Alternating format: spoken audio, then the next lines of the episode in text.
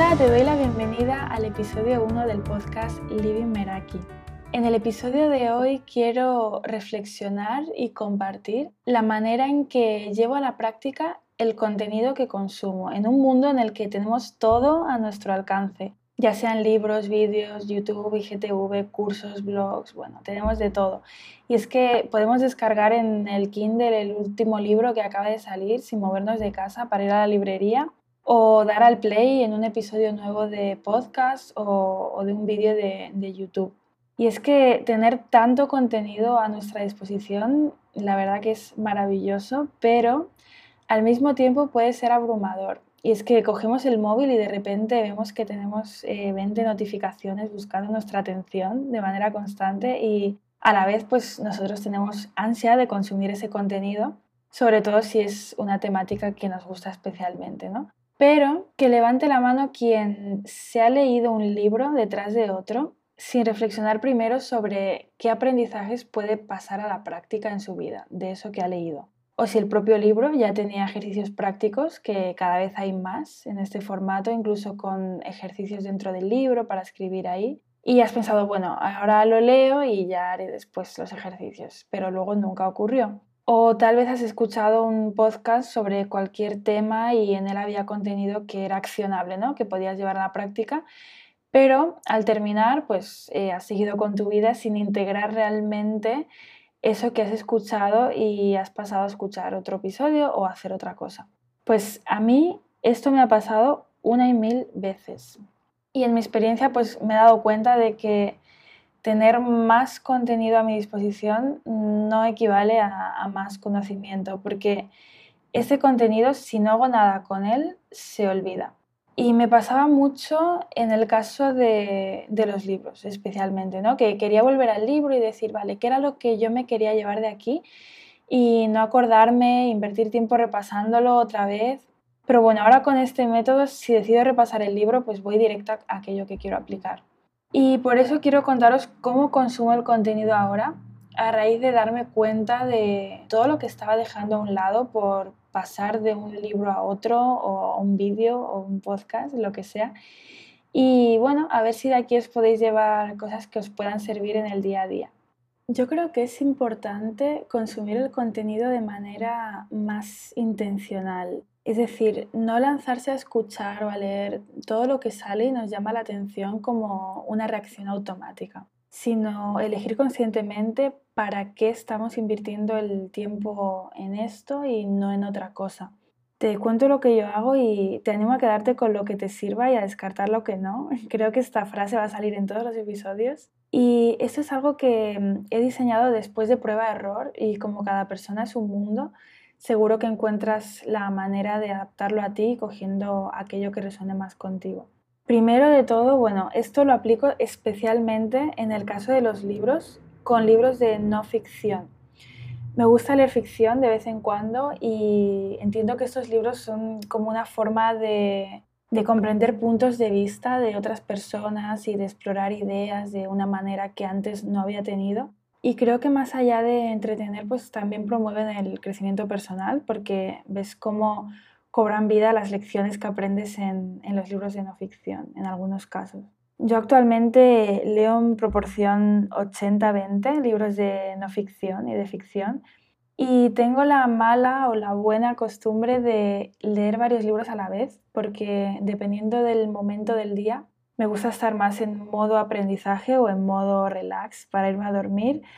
Y los libros que leo por la noche antes de irme a dormir, pues no van a ser de tomar mil notas porque entonces, bueno, se me va el sueño porque estoy llenando la cabeza de ideas y, y no es plan. Pero bueno, doy más peso ahora a los libros de no ficción en este momento de mi vida porque mm, estoy tratando de aprender conceptos sobre los que pueda pasar a la acción y también tomármelo como un recurso de aprendizaje. Y es que hay libros que si realmente los lees en modo estudio, puedes sacar mucho provecho de ellos y equivalen a hacer un curso de esa temática, pero a un precio mucho más asequible. También tengo mis preferencias en cuanto al formato. A mí me encanta el papel, pero bueno, por temas de, espacio, leo la mayoría de libros en, formato electrónico, en Kindle que también me gusta por el hecho de llevar la biblioteca en el bolsillo sin límites de espacio y, bueno, también porque me facilita mucho leer fuera de casa. Sí que compro el libro en papel cuando sé de antemano que se trata de, mm, un libro que voy a querer leer varias veces, consultarlo, estudiarlo, subrayarlo, pues porque ya tengo referencias de él, sé que aporta mucho valor y, es práctico en la temática que quiera aprender. Y últimamente pues también estoy escuchando algunos audiolibros y dependiendo de qué tipo de libro me gusta escucharlo en este formato. De hecho hay algunos en Spotify como el de Los Cuatro Acuerdos, que es bastante cortito y a veces lo reescucho como si fuera un podcast y la verdad que cada vez me enseña algo nuevo. Y volviendo a los libros de no ficción, bueno, sé que en cada libro encuentro tanto inspiración como puntos clave que me pueden ayudar a mejorar en un área concreta. Es decir, son ideas que puedo bajar a, la tierra, ¿no? al día a día. Y también ejercicios prácticos cuando los propone el propio libro. Y bueno, en los casos en los que estoy leyendo un libro físico, antes de empezar me aseguro de tener cerca tres cosas. Posis de colores, subrayadores y bolígrafo. En cuanto al tema de pintar los libros, sé que hay personas que no pueden ni pensar en ello. Yo antes era una de ellas, pero al final, a no ser que sea un libro prestado, es como una forma de hacerlo mío, ¿no? Porque leyendo pueden surgir ideas que puedo escribir en los márgenes del libro y tiempo después, pues volver a repasarlas. Creo además que mm, el hecho de subrayar y escribir en los libros es como hacer del libro un pequeño manual vivo que adaptas a ti y a tus circunstancias. Y si quieres sacar el máximo partido, pues tiene que haber como un mix entre lo que lees y, tus propias conclusiones e ideas cuando lo lees. Y así también, pues cuando vuelvas a ver ese libro un día dirás, pues wow, cómo ha cambiado esto que pensaba a lo largo del tiempo. Y bueno, para todos aquellos que no queráis eh, garabatear en los libros, eh, igualmente os recomiendo coger una libreta o un cuaderno, ya sea físico o digital, para tomar notas mientras estéis leyendo. Para escribir, no sé, pensamientos, citas, eh, hacer mapas mentales, lo, que, lo que se os ocurra. Y al terminar, pues tendréis como un diario con lo más valioso de, de los libros que habéis leído. Y bueno, ¿qué es lo que hago con los posits? pues utilizo el color azul cuando leo algo en lo que puedo tomar acción. Y no tiene por qué ser una acción que requiera mucho tiempo, ¿no? O sea, puede ser, eh, bueno, dependiendo de la temática del libro, pues aplicar un principio concreto en, no sé, la próxima conversación que voy a tener. Eh, bueno, al final del episodio os comparto algunos ejemplos. Después, color verde, pues preguntas o frases que me inspiren. Y es que a veces leyendo vemos frases que al leerlas es como que nos resuenan. A mí personalmente me gusta guardarlas y tener un archivo con estas frases que he leído y que después me pueden servir para inspirarme o leer al, azar una y decir, pues este día voy a tener esta frase presente y voy a actuar guiándome por ella. También a veces en una aplicación como Canva hago algún diseño con ellas y, luego lo utilizo como fondo de pantalla en el ordenador o en el móvil o bueno o en la pizarra que tengo en la nevera para grabármelas y voy creando como una bitácora con esas frases y, bueno al poner el post de este color ya es como que se da un vistazo dónde están en el libro y en el caso de mm, ejercicios que propone el propio libro utilizo el color naranja por ejemplo, el libro del Camino del Artista de Julia Cameron lo tengo en su versión física y más que un libro en sí, es como un curso en formato de libro y tiene como ejercicios semanales. Así que yo lo leí solo pasando al siguiente capítulo cuando había hecho los ejercicios. Tal vez en ese mismo momento de la lectura pues no me venía bien hacerlo, pero es que además estaban pensados para hacerlos durante la semana porque bueno, también requerían algo de tiempo. Pero sí que decidía cuál iba a ser el momento en el que me iba a poner con ello, porque es que de lo contrario, pues sabía que no iba a ocurrir. Y además, eh, este es un libro también para incorporar hábitos, como el tema de, las páginas matutinas y de las citas con el artista. De hecho, creo que grabaré un episodio sobre estos dos hábitos porque han impactado mucho en, mi vida y en la de muchas personas. Entonces, bueno, para hacerlo hay que crear ese hueco en la agenda, en el calendario, si, si realmente te quieres comprometer con el contenido de la lectura y aprovecharlo al máximo. Y después eh, utilizo el color rojo para, bueno, parte de reflexión, ¿no? O sea, es que a veces el libro está tratando un tema concreto sobre el que mm, quiero reflexionar o hay preguntas, o sea, muchas veces en medio de una lectura el autor te hace como preguntas y claro, o sigues leyendo sin, sin reflexionar o bien te paras en ese momento y piensas por encima tu respuesta, pero bueno, rara vez anotamos esas eh, preguntas para escribir sobre ellas en otro momento o en ese mismo momento. En este caso, si yo creo que quiero reflexionar sobre esto, pues pongo el post-it y si no, pues sigo con la lectura. En el caso del libro electrónico, que yo utilizo Kindle, pues uso la función de subrayado para todo, o sea, porque aquí no se puede diferenciar con colores. Entonces, pues subrayo pues, eh, aquello en lo que quiero tomar acción, preguntas, frases, ejercicios del libro, temas sobre los que quiero escribir o reflexionar. Y aprovecho para dar un tip para las que leáis en Kindle y tengáis documentos en PDF que os queráis pasar sin perder la estructura y el formato. Y es enviaros desde vuestro email a vuestra dirección de Kindle, que la podéis encontrar en vuestra cuenta de Amazon.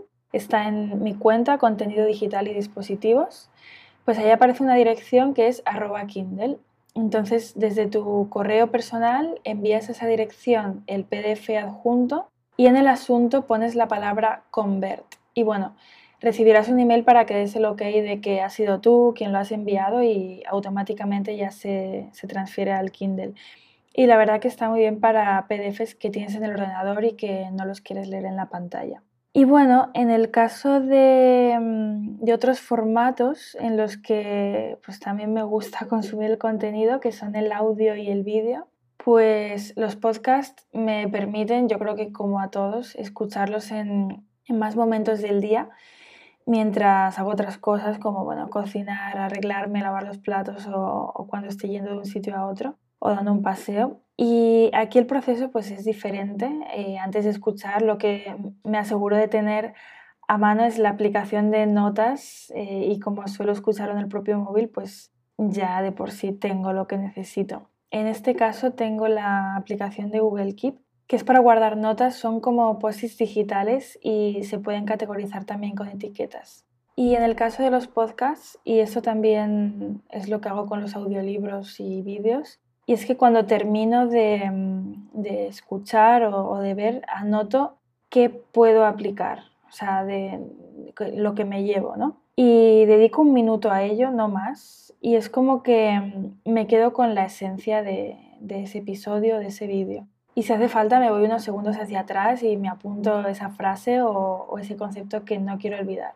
O sea, tomo nota tanto de lo que estoy viendo escuchando como de las ideas que me vienen en el proceso. Y, a ver, no es algo que haga con todo, todo el 100% de, del contenido porque es verdad que hay veces que, bueno, que no necesito apuntar nada, pero en la mayoría de los casos sí. Y es como una manera de elegir conscientemente pues aquello que dejo entrar en mi mente ya que esas fuentes de contenido son una de las maneras que tenemos más poderosas para nutrir nuestra mente. Y el hecho de elegir qué hacemos con eso que recibimos nos permite también ser más selectivas, porque igual nos damos cuenta de que hay cierta información que no nos está aportando valor.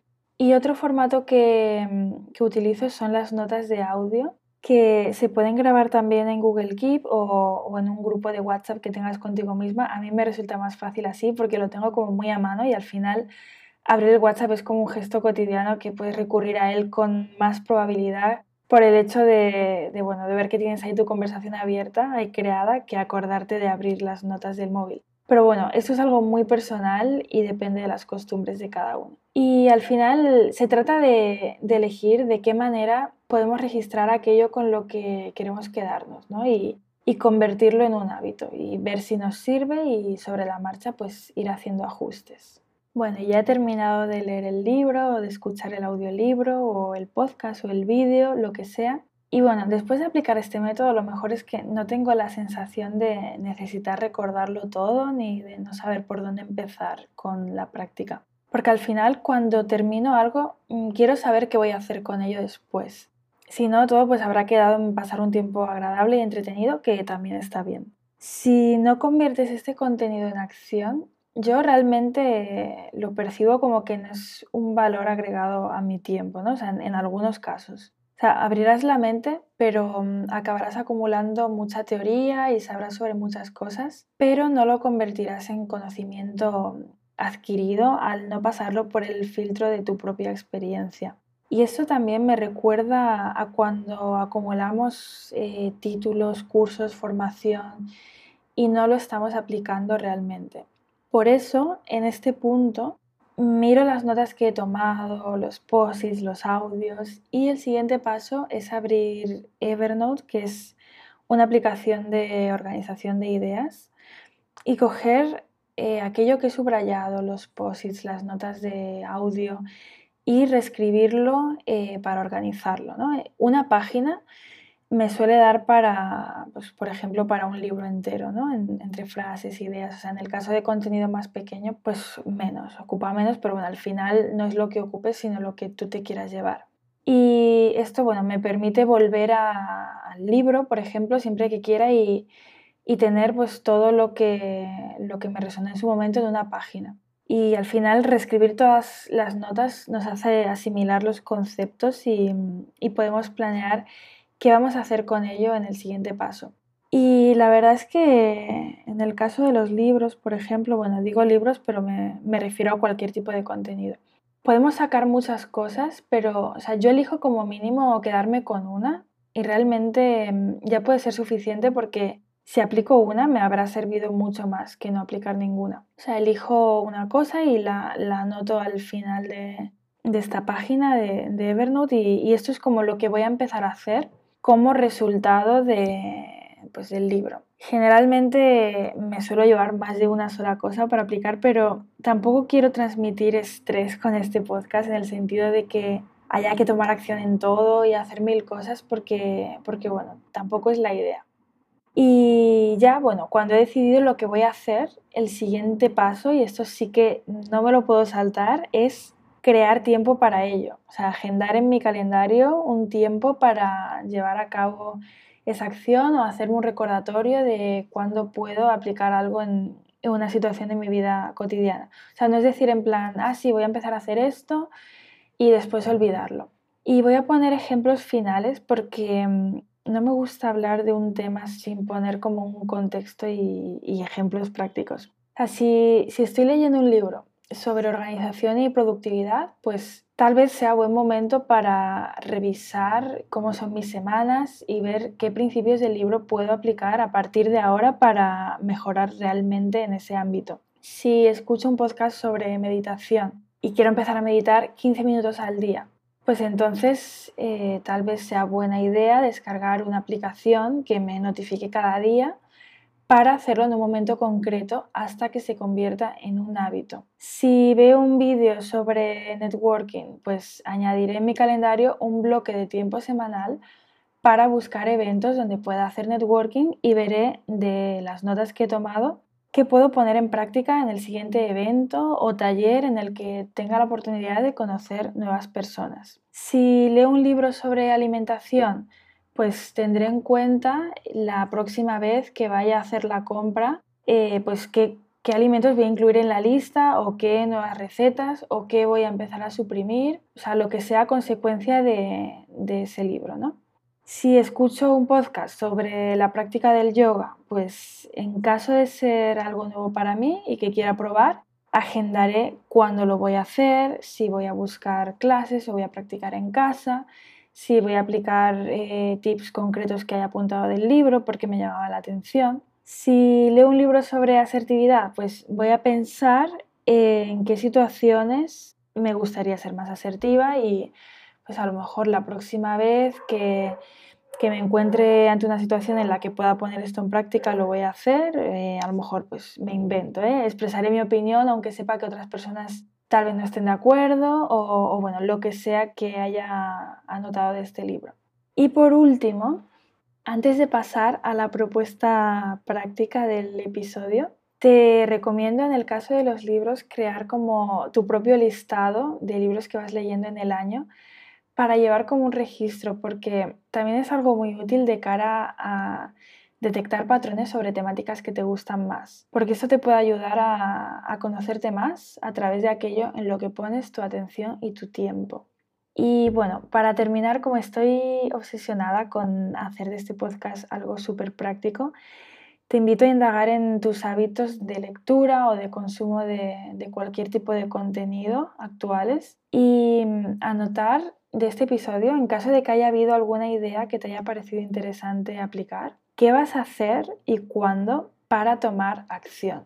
Si quieres, cuéntamelo por Instagram en lady.meraki o en los comentarios de la plataforma en la que estés escuchando este episodio o escríbeme a livingmerakipodcast.com qué haces para sacar partido al contenido que consumes y si hay algo en este episodio que vayas a poner en práctica. Me encantará leerte y también recibir sugerencias de contenido práctico para próximos episodios. Y bueno, hasta aquí el episodio de hoy de Living Meraki. Gracias por estar ahí y nos escuchamos en el próximo episodio. Hasta pronto.